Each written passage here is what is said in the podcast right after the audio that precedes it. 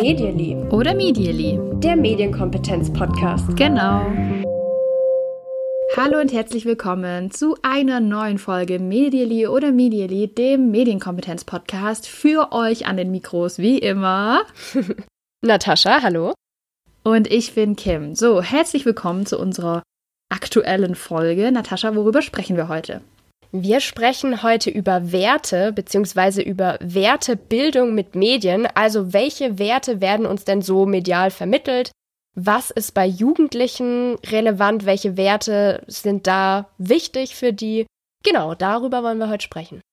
Und wie können wir auch in der Medienpädagogik aktiv Wertebildung betreiben? Ja, das ganz wichtiger das Punkt. Thema heute. Wir geben natürlich auch wieder was mit für euch. Es ist ja nicht mehr ganz so brandaktuell, aber wir tun einfach trotzdem kurz so. Mitte Oktober ist eine Studie rausgekommen, die ich persönlich sehr, sehr gerne mag. Und zwar eine Studie, die sich eben genau mit den Werten der jungen Generation beschäftigt. Es geht um die Shell-Studie.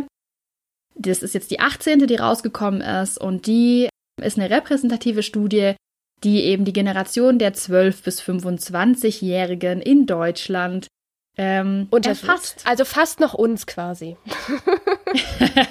Wie immer optisch uns. Und ich finde die Studie, also kennst du die oder, oder bist du generell, ist, ist das so ein Begriff für dich? Ja, absolut. Also die Shell-Studie, ich weiß nicht, wie oft man da auch so Referenzen sieht in den Medien. Wenn mal wieder eine Generation erklärt werden soll oder diese Jugend, dann wird da ganz, ganz oft, also zumindest in meiner Wahrnehmung, drauf Bezug genommen. Und wenn mich jetzt nicht alles täuscht, ist doch auch der Name Hurrellmann damit sehr stark verknüpft. Ja, also fällt mir ja, dann immer richtig. gleich ein. der Forscher, Ja. der das auch schon seit Jahren begleitet. Ja, doch. Absolut. Ja, ich muss auch sagen, ich hatte die irgendwann mal entdeckt im, im Bachelorstudium und ich habe da reingeschmökert, weil ich das eben so interessant fand und finde, auch zu sehen, weil eben da ganz oft auch gezeigt wird, wie entwickelt sich was über Generationen hinweg. Und gerade bei Werten finde ich das so spannend zu sehen. Ja, in dieser Generation, da waren eben das noch so die Prioritäten für die Jugend. Zehn Jahre oder fünf Jahre später hat sich schon gewandelt und zehn Mhm. Jahre später ist es nochmal ganz anders. Wirklich was, ähm, wo man einfach so reinlesen kann und sich so denkt, ah krass, irgendwie kann man sich das alles immer dann so ein bisschen herleiten und sehr, sehr schön, wobei natürlich Shell jetzt als Konzern jetzt nichts ist, was wir unterstützen. Das finde ich irgendwie auch nochmal erwähnenswert an der Stelle. Ja. Aber weißt du, was ich gerade schön fand? Deine Wortschöpfung reinschmökern. Ja, gibt's es nicht? Keine Ahnung, finde ich aber total gutes Wort. Ich schmöker da rein. Das ist sowas, ich habe mir so oft gesagt, boah, wenn ich mal Zeit habe, dann setze ich mir mal in die Bibliothek und lese einfach so ein bisschen Shell Jugendstudie. Ja, wer nicht so viel Lust hat auf Lesen von der Shell-Jugendstudie, der kann sich das Ganze auch anhören. Ich weiß gar nicht, ob wir das im Podcast schon mal erwähnt hatten. Im Podcast nicht, aber ich hatte das über Social Media Ja. geteilt. Also hier wieder was wirklich, wer uns folgt auf Facebook, auf Twitter und seit neuestem auch auf Instagram, Mhm. der hat Vorteile. Es ist einfach so. Genau, zur Shell-Jugendstudie gibt es nämlich auch einen Podcast, der wird gemacht von Mr. Wissen to Go Mirko Drotschmann. Und der lädt sich dazu immer andere prominente Gäste ein aus Pop, Kultur, ähm, Wissenschaft, Wissenschaft. genau, kann man so sagen. Und bespricht mit ihnen einzelne Aspekte aus der Shell-Jugendstudie. Also zum Beispiel die Jugend und Medien, also wie ist das Mediennutzungsverhalten, wäre Mhm. jetzt so ein Bereich, das hat er mit Sophie Passmann zum Beispiel besprochen. Also es werden einzelne Blöcke dann rausgenommen aus dieser Shell-Jugendstudie und eben mit prominenten Gästen besprochen. Können wir auf jeden Fall empfehlen. Das Ganze kann man sich sehr gut zwischendrin mal anhören und wird da auch ähnlich wie bei uns mit ganz schönen Fakten versorgt. Allerdings natürlich nur ähnlich wie bei uns. Ja. Und es ist ja so, man kann nicht viele Lieblingspodcasterinnen haben. Und deswegen, wenn ihr jetzt sagt, ah ja, naja, hört sich ganz interessant an, aber ich will es doch lieber von den beiden hören.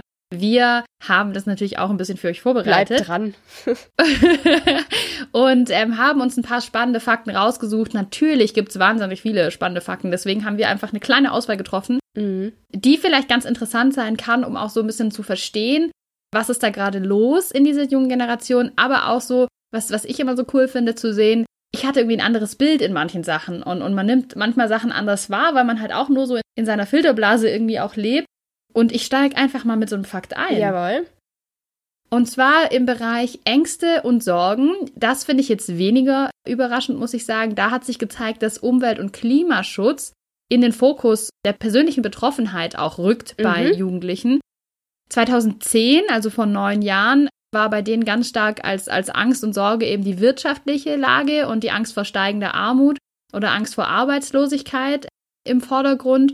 Und heute sind es eher dann eben Themen wie Umweltverschmutzung, das sie als Hauptproblem sehen, und eben der Klimaschutz. Ja.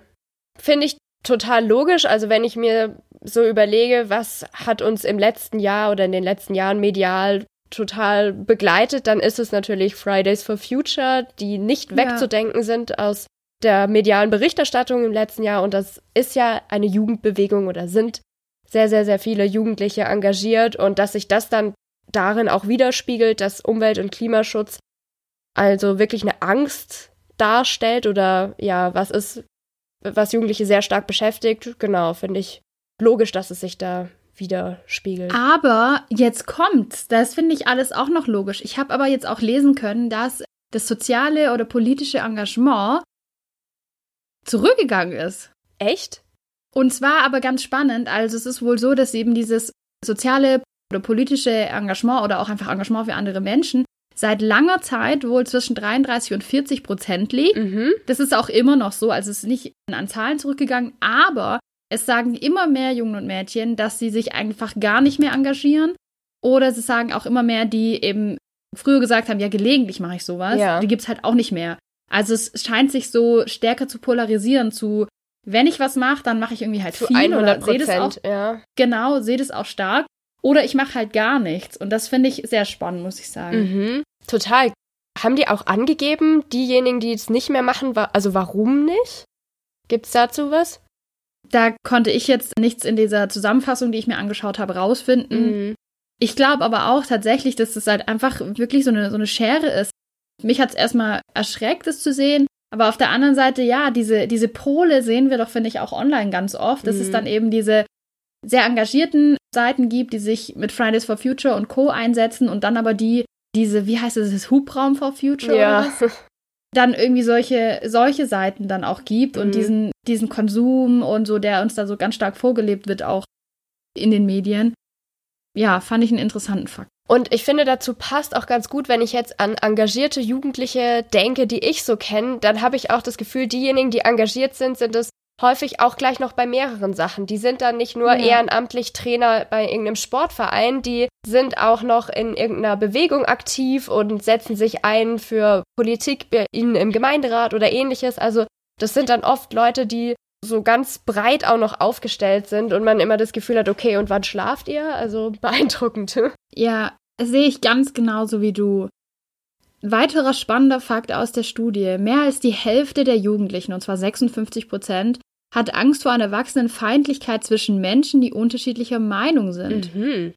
Und es deutet, also so die Autorinnen und Autoren der Studie, auf eine mögliche Polarisierung der Gesellschaft hin. Und das macht jungen Leuten mehr Sorgen als wirtschaftliche Nöte.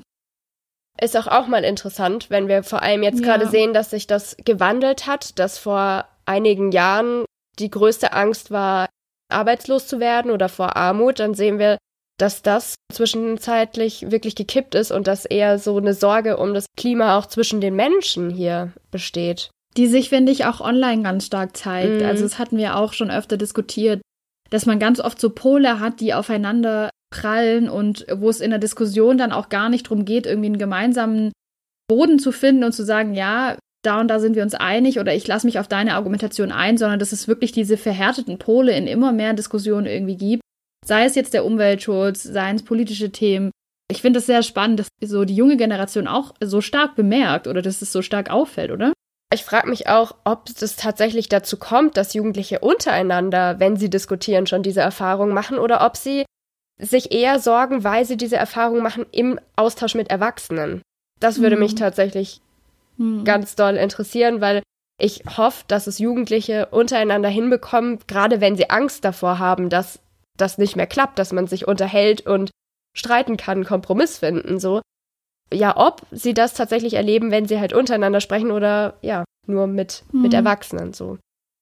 Ich habe dir ein Beispiel, das mich total fasziniert jetzt schon seit längerem und ich habe noch nicht richtig dahinter gestiegen bin. Ich habe in einem Workshop in einer Präsentation ein Bild von Greta Thunberg drin. Mhm. Und da geht es eigentlich um Bildrechte, aber da geht es praktisch darum, ja, jemand hat hier Greta Thunberg auf einer Demo gesehen, darf man die eigentlich jetzt so fotografieren oder ja. darf man das nicht? Und ich dachte, das ist ja cool, nimmt man halt, also wenn man Greta Thunberg halt als Promi nimmt, so, why not?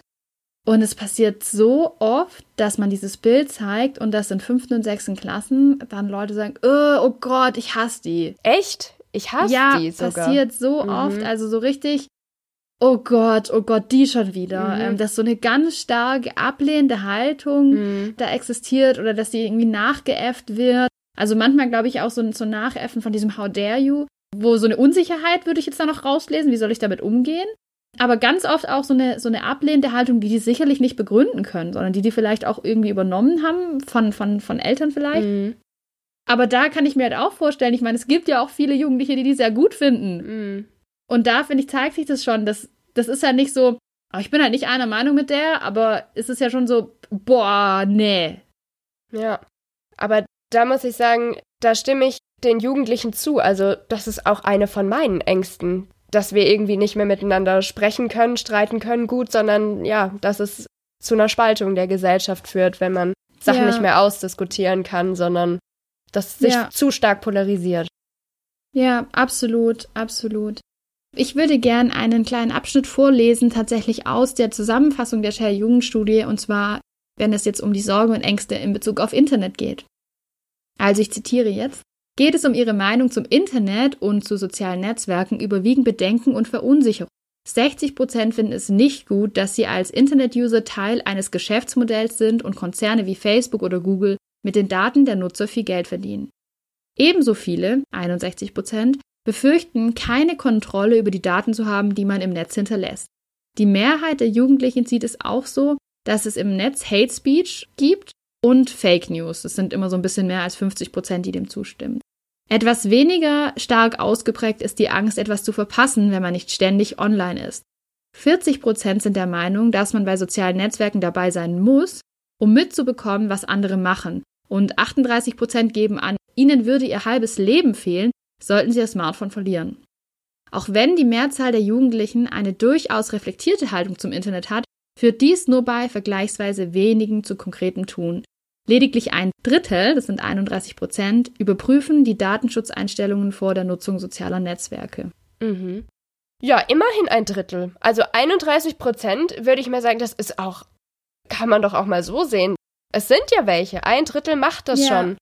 Und ja. ich wäre als Jugendlicher wahrscheinlich auch nicht von selbst darauf gekommen, jetzt das sofort zu machen. Also entweder ich nutze was, weil ich da Bock drauf habe, oder wenn mir was irgendwie nicht so ganz sicher vorkommt, dann würde ich es gar nicht erst nutzen, glaube ich. Oder so habe ich auf jeden Fall früher gedacht.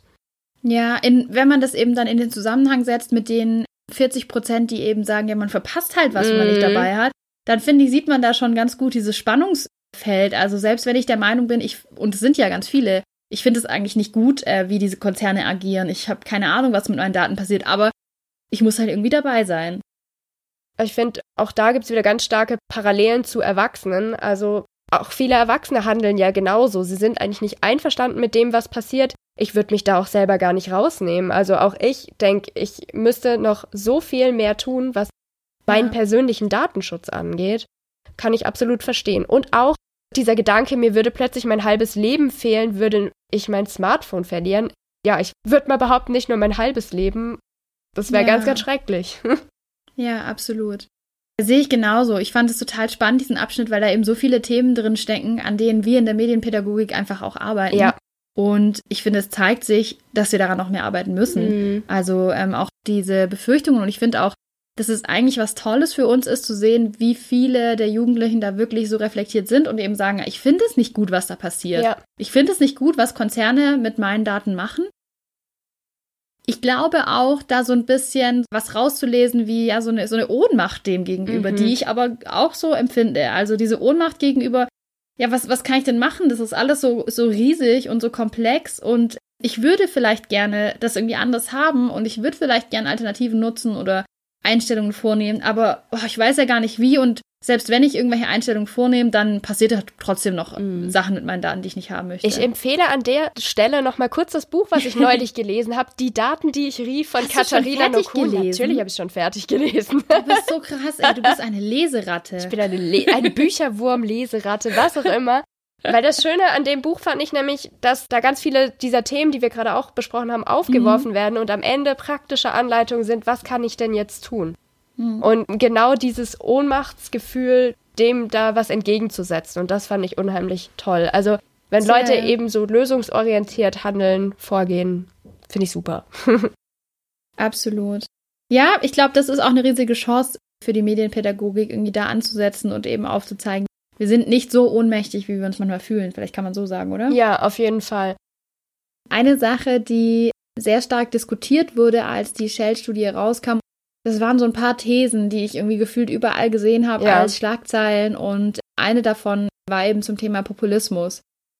Hierzu auch ein kleines Zitat, eine kleine Info aus der Studie. Das ist so, dass die Mehrheit der Jugendlichen, und zwar 57 Prozent, betonen, dass sie es gut finden, dass Deutschland so viele Flüchtlinge aufgenommen hat, aber dass eben der Aussage, die ist jetzt zitiert, in Deutschland darf man nichts Schlechtes über Ausländer sagen, ohne gleich als Rassist beschimpft zu werden, 68 Prozent der Befragten zustimmen.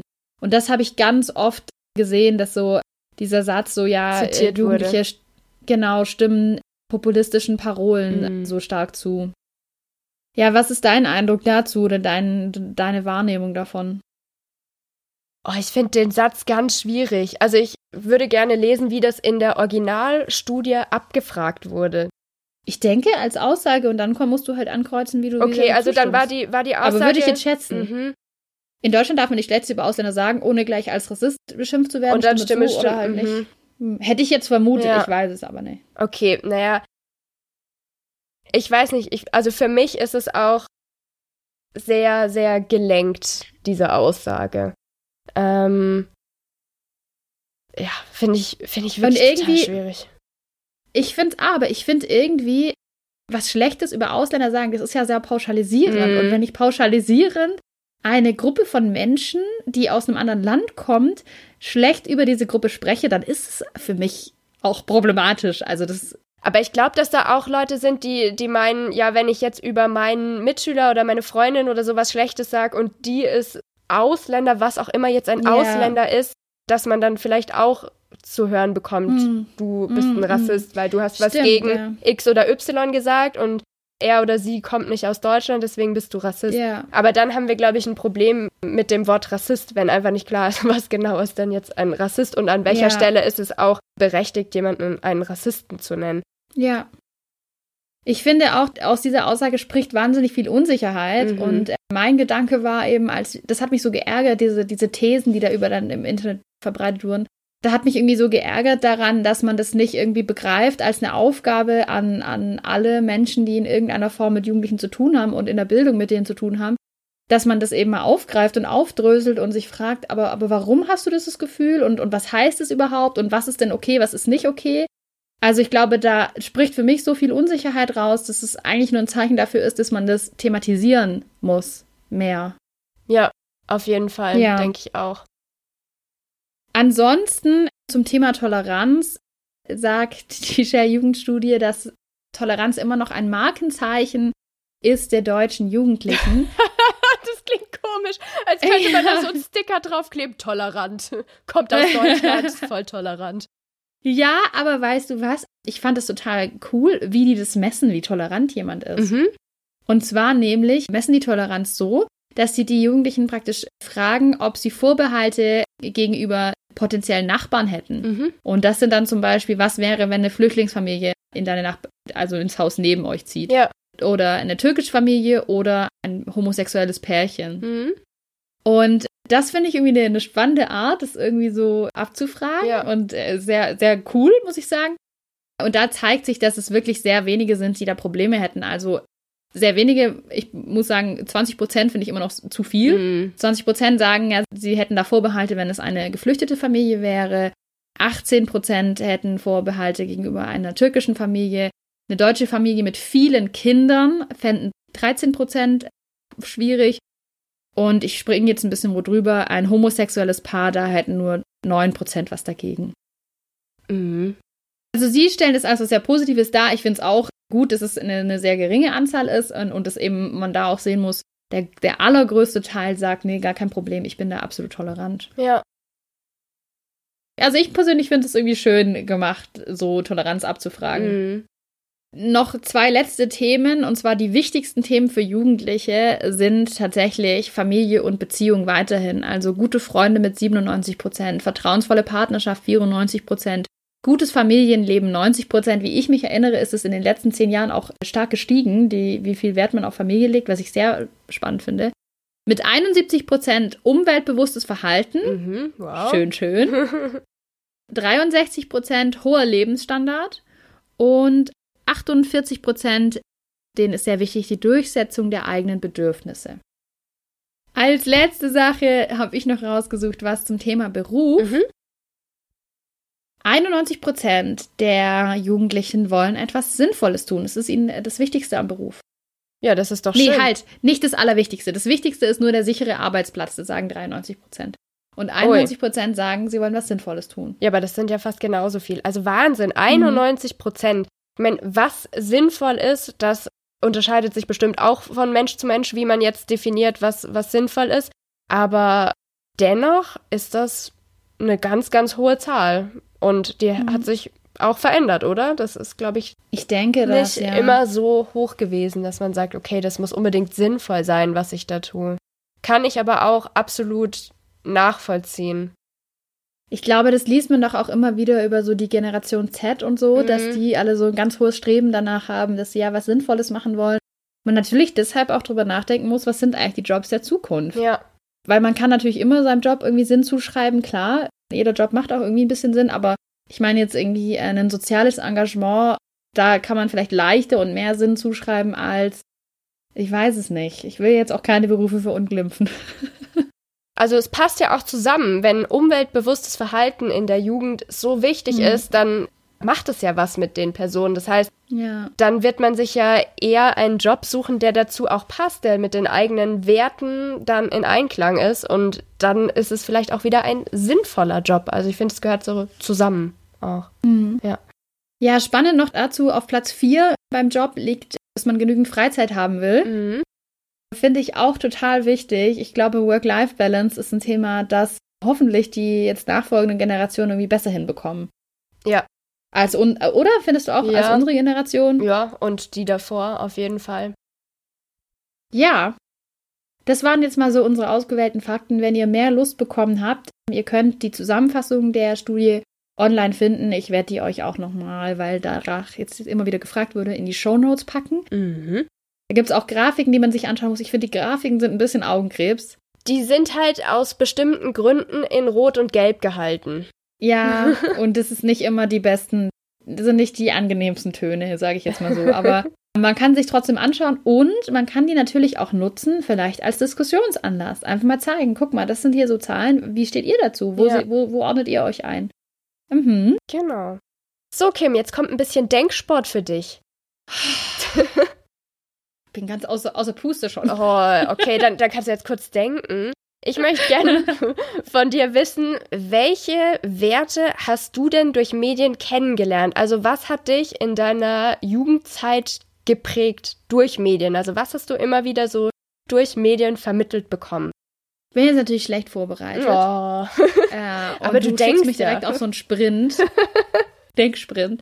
Aber weißt du, was mir gerade eingefallen ist, als du die Frage gestellt hast? Und zwar, was habe ich früher stark konsumiert für Medien? Und ich erinnere mich gerade so an diese Zeit, Ende der Schulzeit hin. Und da ging das dann los mit so Serien gucken. Mhm. Habe ich halt irgendwie Serien geguckt wie Gossip Girl und sowas. Ja. Und wenn ich jetzt drüber nachdenke, ist, glaube ich, eine Sache, die mir in so in, in, in diesen Serien und so weiter ganz oft vermittelt wurde, so dieses Ding, dass du als Frau oder als Mädchen begehrenswert sein musst. Mhm. Was ich sehr, sehr kritisch sehe heute. Ja. Aber da glaube ich ganz stark, ja, man sich eben auch in dieser, in dieser Altersphase so ein bisschen anguckt, ja, wie muss ich mich eigentlich verhalten, wie muss ich eigentlich sein als, als junge Frau? Und da geht es ja eben ganz viel um Aussehen Mhm. und um dieses, ich muss begehrenswert sein. Ja. Total persönliche Info jetzt. Das fällt mir jetzt als erstes ein. Mhm. Vielleicht kannst du mir auf die Sprünge helfen, weil ich bin mir sicher, du hast dich vorbereitet. Das war ja wirklich nur eine ganz persönliche Frage. Finde ich ein gutes Beispiel, bin ich gar nicht drauf gekommen. Als ich drüber nachgedacht habe, ist mir ganz stark gekommen, der Leistungsgedanke. Ich habe das Gefühl, das wurde mir durch Medien absolut eingehämmert. Sei das Mhm. jetzt bei Castingshows wie Deutschland sucht den Superstar oder Germany's Next Topmodel, wo es immer darum ging, du musst dich anstrengen, dann kannst du alles erreichen. Dieses Mantra, fleißig zu sein, nur so kann es was werden. Und das nicht nur im Bezug auf Beruf, auch bei solchen Sachen wie dein Zuhause. Natürlich musst du dich anstrengen, um ein schönes Zuhause zu bekommen, aber wenn du das regelmäßig so aufräumst und so durchstylst und wenn du dich selbst so optimierst und so, also dieser durchdringende Leistungsgedanke, der vor allem vollkommen frei davon war, mit was für Voraussetzungen ein Mensch eigentlich kommt. Also immer so Mhm. dieses, du kannst es schaffen, jeder kann es schaffen, wenn du dich einfach nur anstrengst. Ja, auch so bei Jeremy Six Topmodel darfst du nur 40 Kilo wiegen. Ja, genau. Und Psst, hab ich nicht gesagt. da kommen wir wieder zu dem Punkt, dass, dass Menschen ja einfach nicht gleich sind und dass die Voraussetzungen einfach, das ist nicht für jeden irgendwie alles so machbar. Und für den einen bedeutet dieses Anstrengen eben viel, viel, viel mehr als für den anderen. Ja, also das, muss ich sagen, ist ganz, ganz doll durch Medien so präsentiert, auch Mhm. was man sich dann leisten kann. Das kam mir jetzt gerade in den Sinn, muss ich sagen. Berufe. Mhm. Berufe sind für mich auch ganz stark beeinflusst worden dadurch, was ich in Medien gesehen habe. Ich muss ja sagen, ich wollte früher gerne äh, Staatsanwältin oder Richterin werden. Warum? Weil in meiner Jugend einfach super krass Gerichtsshows ähm, da waren. Hier das Jugendgericht war Mhm. echt, glaube ich, eine meiner Lieblingssendungen. Ich fand es total cool. Das hat für mich ganz stark irgendwie auch so, so mein Bild von Berufen geprägt. Ich wollte später, da hatten wir ja auch schon mal drüber gesprochen, so ein bisschen in die, in die Richtung Journalismus oder Werbung gehen. Mhm. Und ich glaube, das habe ich auch eben durch Fernsehen vor allem, durch Serien kennengelernt, diesen, diesen Beruf. Ja, guck mal, da ist man dann so glamourös und dann Mhm. hat, arbeitet man in so einer Agentur und kann sich alles kaufen, was man will und hat immer die neuesten Klamotten an. Und diese sehr stereotype Darstellung, wie so ein erfolgreiches Leben aussieht, wie du au selber auszusehen hast, Ja. da würde mir, glaube ich, schon viel mitgegeben, würde ich jetzt Mhm. sagen. Ja. Und ich glaube, es ist auch heute noch so, dass da mit Sicherheit sowas auch geprägt wird. Ich denke, es hat sich ein bisschen verändert. Wenn ich vergleiche jetzt mal von meiner Jugendzeit zu heute, dann sehe ich dieses Thema Selbstliebe gerade als ein ganz, ganz großes Thema, was irgendwie in, ja, medial, vor allem auch auf Instagram und so total behandelt wird, was im Vergleich zu meiner Jugendzeit gar kein Thema war. Also so gefühlt Ja. für mich habe ich das nie mitbekommen, dass Menschen dafür eintreten, dass man sich selbst so akzeptieren Mhm. soll, sich was Gutes tun soll, sich nicht zu sehr stressen. Solche Themen sehe ich heute viel häufiger oder sehe ich Ja, früher nicht. Ja. insgesamt, dass Leute sich von solchen Standards lösen Ja. und sich von so gesellschaftlichen Zwängen auch freimachen. Es gibt halt einfach mehr Optionen jetzt, Ja. glaube ich. Die Frage ist aber halt auch, da musst du halt erst hinkommen. Genau. Und wenn du halt in deiner äh, medialen Filterblase drin bist, dann Wird dich das nicht erreichen oder wirst du nicht sehen, dass es sowas gibt, das stimmt. ja. Aber deswegen Ja, ist, ja die, Deswegen, ist ja die Frage, wie, wie kann man denn da hinkommen? Also Wertebildung in der Medienpädagogik. Was kann man da tun? ich habe mir so ein paar Sachen mal rausgeschrieben, die ich total gut finde, weil ich finde, dass es sich wahnsinnig gut eignet, das anhand von Vorbildern zu erarbeiten. Mhm. die wir ja in den Medien haben. Wir haben jetzt ja gerade auch schon die ganzen Sachen aufgezählt, die uns irgendwie beeinflusst haben. Eine Sache fällt mir übrigens noch ein: Konkurrenzdenken. Und Konkurrenzdenken gegenüber anderen Frauen vor allem. In diesen, wir haben früher zum Beispiel viel so, ich weiß nicht, Frauenmagazine gelesen, die eigentlich Frauenmagazine sind, aber die nur von Teenies gelesen werden, wo dann immer auch so kommt, Zellulite-Schock Ja. bei XY und oh mein Gott, was hat, hat sie ihm den Boy ausgespannt und so. Mhm. Okay, zurück zu den Videos. Und es waren auch Vorbilder, weil das waren Promis, um die es da ging. Ja. Heute haben wir natürlich Promis auch noch wo ganz anders und dadurch bietet, finde ich, das sich noch besser an. Und zwar, dass man einfach Influencer nutzt, egal ob auf Instagram oder auf YouTube, um die so ein bisschen herzunehmen und sich gemeinsam mit Jugendlichen mal zu überlegen. Vielleicht schon davor, glaube ich, ist es besser zu überlegen, was ist uns eigentlich wichtig im Leben. Da könnte man jetzt ja auch eben was aus der Shell-Studie hernehmen oder selber mal Werte vorbereiten und sagen, ja, was fällt euch alles ein? Was sind Werte für euch? Was ist euch wichtig im Leben? Zu gucken, was ist einem eigentlich selbst wichtig? Und das dann abzugleichen immer mit dem, was uns Influencer und auch Influencer, die man gerne mag, vorleben. Mhm. Man kann das machen in Bildern, da finde ich es oft sehr einfach. Also auf Instagram perfektes Leben, da sieht man sofort irgendwie, es geht um Erfolg, es geht um einen, einen gewissen Reichtum, um Konsum ganz viel, ja. Abenteuer, auch aber um Beziehungen, klar. Ja. Es spielt da auch eine Rolle. Mhm. Und das mal abzugleichen mit, ja, inwiefern entspricht es eigentlich meinen Werten und, und steht es im Konflikt oder auch nicht? Wie würde man meine Werte irgendwie darstellen können? Das kann ja auch ganz kreativ werden. Man kann das zu einem längeren Projekt machen, wo man sagt, wir definieren einfach mal so ein paar Werte und schauen mal über eine Woche oder über einen Monat oder ich weiß es nicht wie lang, immer die, die Videos unserer Lieblings-YouTuberinnen und YouTuber an und schauen mal, was da wir rauskriegen an Werten. Und ich glaube, dass es für Jugendliche auch sehr augenöffnend sein kann. Wenn man eben sieht, Mensch, ähm, mein Lieblings-YouTuber, meine Lieblings-YouTuberin, da geht es nur um Konsum, beispielsweise. Ja, total. Und, und wie stehe ich dazu? Und ich will gar nicht sagen, dass es dann schlecht ist und dass man danach sagen muss, oh Gott, den kann ich mir nie wieder anschauen. Aber sich darüber bewusst zu werden, ich glaube, ist eine, eine coole Übung, oder? Ja, auf jeden Fall. Also fände ich total spannend. Aber am besten natürlich mit einer Gruppe, die man immer wiederkehrend sieht über einen längeren Zeitraum. Also für wen könnte sich das besonders gut eignen? Ja, in der Schule, aber vielleicht auch in äh, Jugendhäusern, wo mhm, man eine mhm, feste Gruppe stimmt. hat. In betreutem Wohnen zum Beispiel. Ich glaube, auch da äh, ist es ein Thema. Und in Familien letztendlich auch. Ja, und auch, ich hatte, wann war denn das? Wann haben wir das gemacht? Vor zwei Jahren? Sag ich jetzt mal, oder letztes Jahr? Einen Workshop dazu gemacht. Letztes Jahr. Und ich glaube, ja, letztes ja. Jahr einen Workshop dazu gemacht. Und ich glaube, dass man diesen Anstoß halt auch schon nutzen ja, kann. Einfach ja. mal, mal das anzustoßen und zu sagen, hey, ich gebe euch jetzt hier mal Raum, zumindest für ein, zwei Stunden zu reflektieren und was ihr danach mitnehmt, das ist dann eure Sache. Mir fällt auch noch gerade was ein. Ich habe mit Erwachsenen über das Thema Influencer neulich gesprochen bei einem Fachtag. Und dann fand ich es total schön. Vielen war das noch ganz neu. Also die haben sich noch nicht sehr damit beschäftigt oder kannten zum Beispiel teilweise auch den Begriff nicht.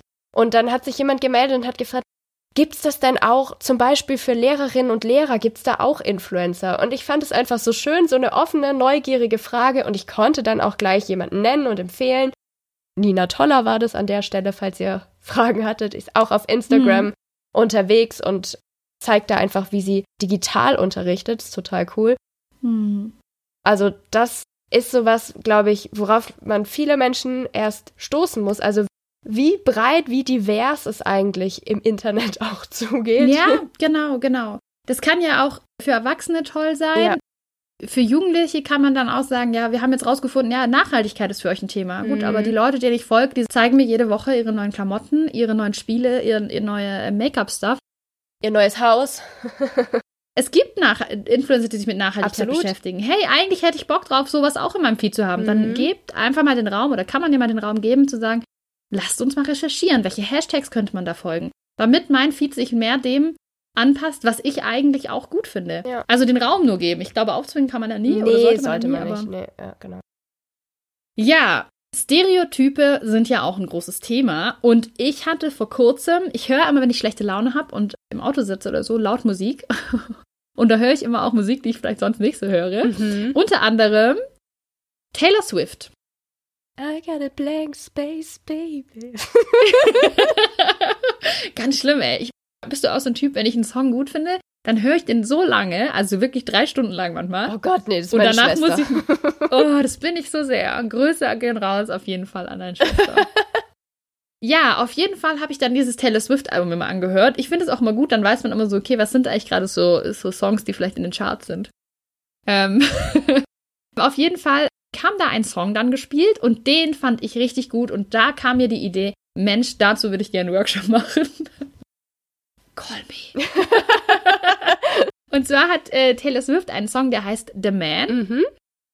Und das ist ein wirklich spannender Song, finde ich, um damit auch zu arbeiten, denn in diesem Song geht es praktisch damit los, dass sie sagt, was sie alles wäre. Also sie wäre total cool, sie wäre so ein Alpha-Typ sozusagen. Jede, jede Person, die sie abschleppen würde, würde sie praktisch mehr zu so einem Boss machen. Aber halt nur, wenn sie ein Mann wäre. Mhm. Und dadurch, dass sie halt ein Mädchen ist, wird ihr das halt alles negativ ausgelegt. Ne? Also du bist dann nicht irgendwie der Führertyp, sondern du bist irgendwie zickig und bestimmerisch. Ja. Also all diese Sachen, die Probleme sind, sag ich jetzt einfach mal in der Gesellschaft, werden da eigentlich thematisiert in einem, einem coolen Popsong, den man sich auch einfach mal so anhören kann. Mhm. Und dann aber doch hingehen kann und sagen kann, hey, lass mal, lass mal genauer die, die Lyrics angucken. Lass mal gucken, was da eigentlich noch dahinter steckt. Fände ich super cool mal zu machen und auch zu hören, was Jungs und Mädels dazu sagen. Total, ja. Und ich habe dazu auch noch gleich einen Tipp. Ich Mhm. liebe es nämlich, mir die Lyrics auch anzugucken, weil man versteht Ja. ja nicht immer alles sofort, einfach nur beim Zuhören oder manches versteht man vielleicht auch falsch. Und ich gucke ganz gerne auf der Seite genius.com nach, Mhm. weil diese Seite, die zeigt nicht nur die Lyrics, die erklärt sie auch. Und besonders bei Rap oder Szenesprache ist es ja manchmal so, dass man irgendwas gar nicht verstanden hat. Und das wird dann Mhm. mit Anmerkungen eben von der Community erklärt oder auch von den Seitenbetreibern. Und auch für The Man gibt's jede Menge Anmerkungen am Rand. Wow. Es ist richtig gut erklärt, auf was bezieht sich Taylor Swift denn da genau. Also da kann man total gut nachlesen, wie kam es zu diesem Song, wie ist er entstanden. Sie singt da einmal über Leo, gemeint ist Le- Leonardo DiCaprio. Auch das wird Ja, dann ja. eben erklärt, wie das kommt, warum sie da gerade ihn jetzt genommen hat, was er denn da gemacht hat und so. Und die Seite empfehle ich auch immer gerne Erwachsenen, weil bei manchen Sachen ist man vielleicht auch einfach nicht mehr so drin, ist nicht die Sprache, die man selbst verwendet oder so. Oder gerade bei, bei Rap, da gibt es sehr viele Codes, die man schnell mal ähm, nicht blicken Und es kann. gibt so viele Wörter. Ich habe die echt alle gelernt. Ich habe nämlich auch in den letzten zwei Wochen sehr viel Kapital Bra gehört. Kapital Und Bra. ich weiß jetzt so viele Wörter für Drogen. Ja, genau. Unglaublich. Genau, und es gibt auch einfach so viele. Und deswegen gucke ich solche Sachen. Ich mache Radio mit Kindern, deswegen gucke ich das gerne mit denen gemeinsam oder auch davor einfach schon mal nach, damit wir da genau auch wissen, können wir so einen Song reinnehmen in unsere Sendung oder können wir das nicht? Ist da Mhm. vielleicht was drin, was vielleicht übersehen wurde von so einem Grundschüler mal oder überhört? Kommt Mhm. schnell vor. Also genius.com kann ich da auf jeden Fall empfehlen, um sich genau das mal reinzuziehen. Sehr, sehr cool. Ist es auch das, was einem bei manchen Spotify-Songs angezeigt wird? ne, das ist Ähm, auch von Genius. Kann sein, ja. Da wird es, läuft es so live durch. Mhm. Ach was, Mensch, da habe ich richtig was gelernt, Natascha. Juhu! wow. Wow, wow, wow. Finde ich wirklich gut. Muss ich mir nachher angucken. Mhm. Dann verstehe ich endlich mal diese Sachen, weil ich muss auch sagen, gerade bei diesen, ich höre mir diese, diese Rap-Sachen manchmal an, weil dann ja irgendwelche, ich sehe das überall, die sind ja Riesenstars, äh, Mhm. diese Rapper. Und ich will da einfach mehr drüber wissen. Und ich saß da so dran und ich musste auch mal dann, also diese Drogennamen Ja. und irgendwelche anderen Insider-Themen, sehr, sehr, sehr hilfreich. Mhm, auf jeden Fall. Sehr hilfreich. Kommen wir weg von der Musik und äh, mal zu ganz konkreten Sachen, die natürlich auch zum Thema Wertebildung dazugehören. Und jetzt mal ganz einfach gesagt, dazu gehört auch, wie wollen wir eigentlich miteinander umgehen? Was ist uns da wichtig? Was ist okay? Und es geht natürlich auf der einen Seite um die Interaktion, wenn wir uns wirklich sehen, aber natürlich gerade auch um so Sachen wie, wie im Chat. Wie gehe ich im Klassenchat miteinander um? Wie gehe ich auf Instagram? Welche Kommentare sind okay? Welche sind nicht okay? Was, Mhm. ist, was ist schon gemein? Oder was ist noch okay? Was ist eigentlich konstruktive Kritik? All diese Themen, finde ich, gehören auch zum Thema Wertebildung dazu. Ja, absolut. Und auch wieder die Frage, wer soll das tun? es ist so, es ist so. Auch Privatsphäre, finde ich, ist auch ein Wert. Haben wir nicht auch mal irgendwann im, im Studium irgendwas zu Privatsphäre als Wert gemacht? Mm, ja, wir hatten das auf jeden Fall mit, mit den App-Berechtigungen. Dazu haben wir irgendwie gern- auch ja mal geforscht. Ja, Mm. wie Jugendliche dazu stehen, doch. War diese Gruppendiskussion, die war cool. Ja, ich war da nicht in deiner Gruppe. Mm, Äh. Doch. Nee, Echt nicht? nee. nee, ich war da nicht in deiner Gruppe. Schade, die war echt gut. Wo warst du da? Aber gut, ich finde es gut, dass du das dir so vorstellst, wie ich da dabei war. Wenn wir nämlich über, finde ich, so spannend über Privatheit oder Privatsphäre sprechen, dann finde ich, zeigt sich auch bei Kindern schon, dass denen eigentlich sehr klar ist, was sie nicht wollen. Mhm. Und was sie eben sagen, nee, diese Info geht nur mich was an Ja. oder das geht andere nichts an. Und dass das eben dann oftmals irgendwie denen auch gar nicht klar ist, dass sie diese Infos aber rausgeben, wenn sie bestimmte Sachen benutzen oder, oder ja, das ist eben gedankenlos, wenn man damit umgegangen wird. Das kann man mit Geheimnissen schon anfangen. Ja, wen geht irgendwelches Geheimnis was an und, und was passiert, wenn ich das irgendwie online von mir verschicke, in einem Bild äh, zeige, im Hintergrund ist irgendwas zu sehen. Und da kann man dann auch drüber sprechen, wie gehe ich mit dieser Privatheit im Netz um? Das sind einmal das, was wir vorher schon gesagt hatten, dieses Thema, ja, gebe ich meine Daten an Dienste, denen ich es eigentlich nicht geben möchte? Und wenn ja, warum mache ich das? Aber auch das, dass viele sagen, ja, eigentlich möchte ich vielleicht auch aus meinem Leben nichts teilen, mhm. aber empfinde vielleicht den Druck, weil halt alle das machen. Ja. Alle posten Stories, alle posten Bilder von sich und, und inszenieren sich da und ich muss da vielleicht mitmachen damit. Mhm. Ich hatte auch schon mal Jugendliche, die zu mir gesagt haben, nee, wir machen da nicht mit, wir sind so öko. Um das so gegenüberzustellen, so. Also yeah. ich habe auch kein Smartphone, ich brauche das nicht, ich ordne mich da so, so ein. Ja, das ist total spannend da zu sehen, wie man sich da positioniert und auf jeden Fall wäre es wünschenswert, da mehr drüber zu sprechen. Also was gehört ins Netz, was nicht, beziehungsweise mhm. wie bringen wir Kinder und Jugendliche dazu, darüber reflektiert urteilen zu können, was für sie persönlich da die richtige Wahl ist, wie viel Privatsphäre sie brauchen mhm. und mögen, weil auch das ist zumindest für mich ein ganz großer Wert, dass die Menschen unterschiedlich sind und dass wir es jedem auch zugestehen müssen, dass man da unterschiedliche Entscheidungen für sich selbst trifft.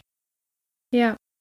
Und das, ich glaube, das, was wir halt dabei führen können, ist, dass solche Entscheidungen tatsächlich mit so viel Wissen wie möglich getroffen ja. werden können. Dass ich eine Entscheidung treffe, ich zeige das von mir, aber ich weiß, was es bedeutet und ich weiß, wer das alles sehen kann mhm. und ich mhm. weiß, du weißt, wie ich meine, ist eine andere Entscheidung als, huch, das Bild ist ja immer noch da. So. Ja. Ich habe dann noch kurz eine ganz peinliche Anekdote von mir aus ICQ-Zeiten. Ja. Ähm, ich war mal sauer auf eine Person und bei mhm. ICQ konnte man doch in seinen Status was reinschreiben, was man dann immer gelesen hat, wie heute im WhatsApp-Status oder so. So, mhm. was man vielleicht gar nicht unbedingt allen Menschen mitteilen wollte, sondern eigentlich nur so einer Person. Aber es war dann trotzdem so öffentlich. Kennst du noch? also, wie hat man da dann so reingeschrieben, irgendwie, äh, bin um 17 Uhr wieder da, oder? Ja, genau, so könnte man es nutzen, aber man konnte oder auch irgendwie Liebe, Love bla bla bla, genau, genau, genau, so Sachen und dann steht da vielleicht nur ein kleiner Buchstabe und nicht der ganze Name oder so. Genau, und ich hatte mal richtig, richtig Streit mit jemandem, beziehungsweise war total sauer und hab dann was richtig Gemeines in diesen Status reingeschrieben und durch einen Fehler bei ICQ ist dieser Status, obwohl ich ihn gelöscht und wieder rausgenommen hatte, immer wieder aufgetaucht. Das heißt, ich habe ständig mit meinem Status jemanden beschimpft Und auch da hätte mich aus der Situation retten können, das einfach mal vorab zu besprechen, wann es nicht klug ist, was im Internet zu schreiben. Nämlich dann, wenn man sauer ist, dass man sowas auch einfach mal reflektiert ja. und mal dann sagt, okay, jetzt bleibe ich mal fünf Minuten weg von meinem Handy oder von meinem Laptop und denk einfach drüber nach, bevor ich irgendwas schreibe. Das hat mich damals ganz schön geärgert, diese eine unbedachte Situation, meine Wut einfach so rauszublasen, aber ähm, ja. wurde dafür doppelt und dreifach bestraft. Ich liebe das ja sehr. Also ich muss sagen, es tut mir total leid, dass das passiert ist, aber ich liebe das sehr. Ich finde, das ist so ein richtiges, wenn so das Schicksal dir einfach sagt, nein, und ich knall's dir wieder hin. Ja. okay, ja, und das passt sehr gut deine Anekdote zu was. Und zwar, du hast schon gesagt, dass man sich darüber vorher mal Gedanken macht. Mhm.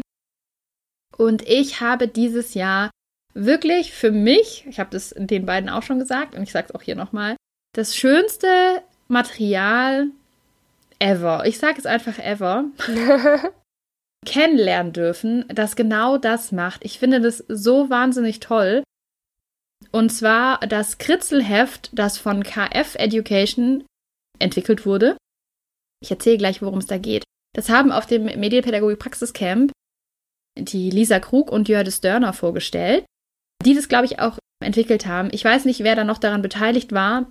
Ich weiß nur, dass die beiden vorgestellt haben.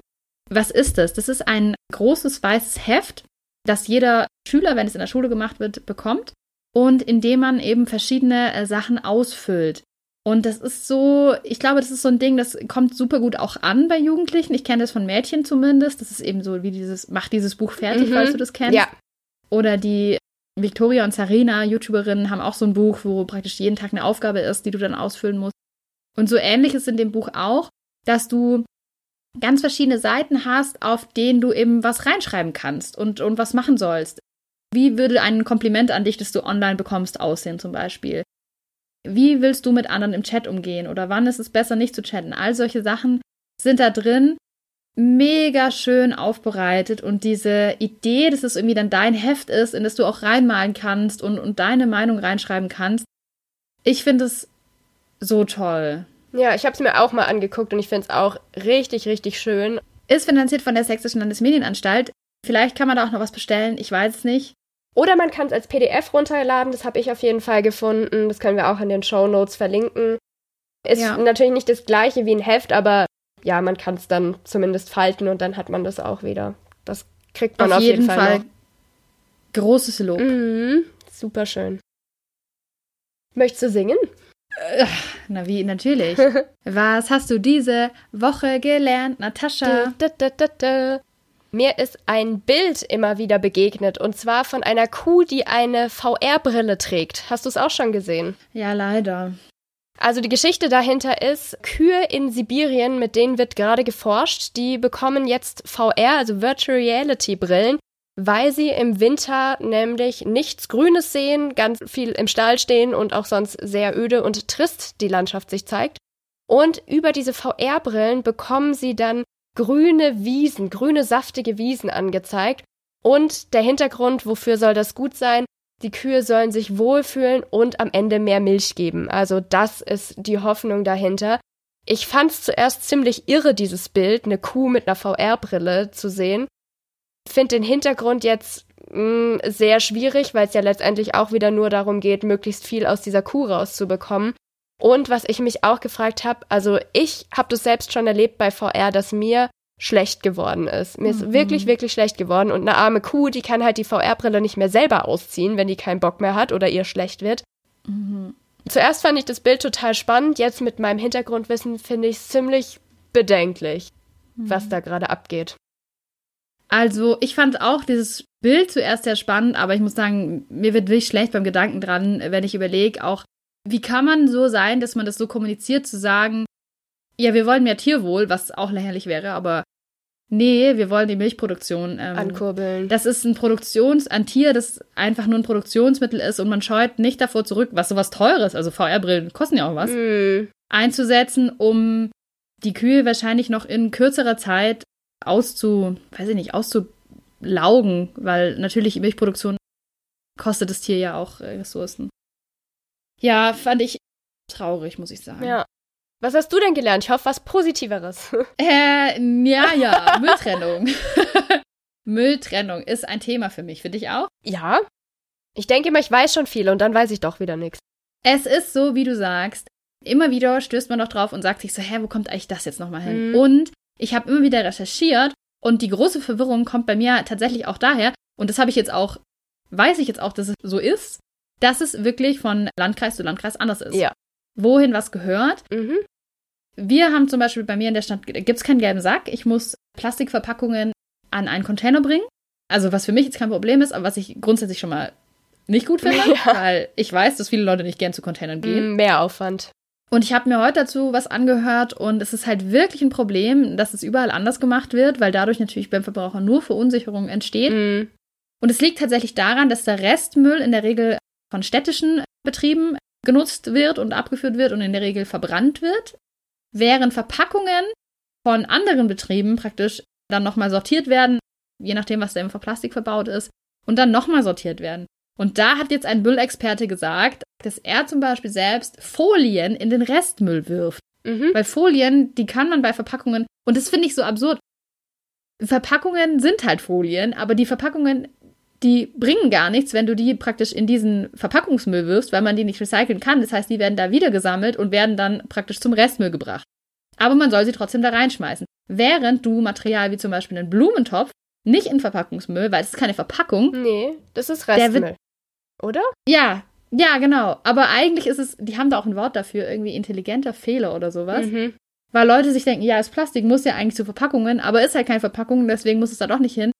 Und wird eine neue Kampagne wohl gestartet dazu, um ähm, Verbraucher wieder mehr aufzuklären dazu, wie wichtig Mülltrennung ist, weil es landet nicht alles auf einem Stapel, es wird schon recycelt. Aber es ist, finde ich, wirklich kein ideales System, weil selbst wenn du dich bemühst, du hast es auch gerade gesagt, Ja. man macht immer noch was falsch. Ganz wichtiger Punkt noch. Biomüll ist sehr wichtig. Und wenn man die Möglichkeit hat, dann sollte man sich einen Biomüll anschaffen, weil das ist wirklich sehr, sehr, sehr, sehr wichtig. Habe ich jetzt gelernt, auch das zu machen. Ich mache das natürlich. Hören Sie bald Medially den Umweltpodcast. Den Trennungspodcast. nee, aber das war eigentlich irgendwie krass und da ist bei mir schon so lange so eine Verwirrung da. Ja. Deswegen. Ach ja. Sehr das gut. war's von mir. Dann bleibt uns nur noch zu sagen, frohe Festtage, genießt eure Weihnachten. Wir hören uns nämlich das letzte Mal jetzt vor Weihnachten und wir wünschen euch, dass ihr schöne, gemütliche, entspannte Feiertage habt. Und wir melden uns dann ein bisschen später zurück als normalerweise. Wir machen eine kleine Weihnachtspause. Wir hoffen, ihr könnt uns das verzeihen. Wir haben mittlerweile um die 40 Folgen.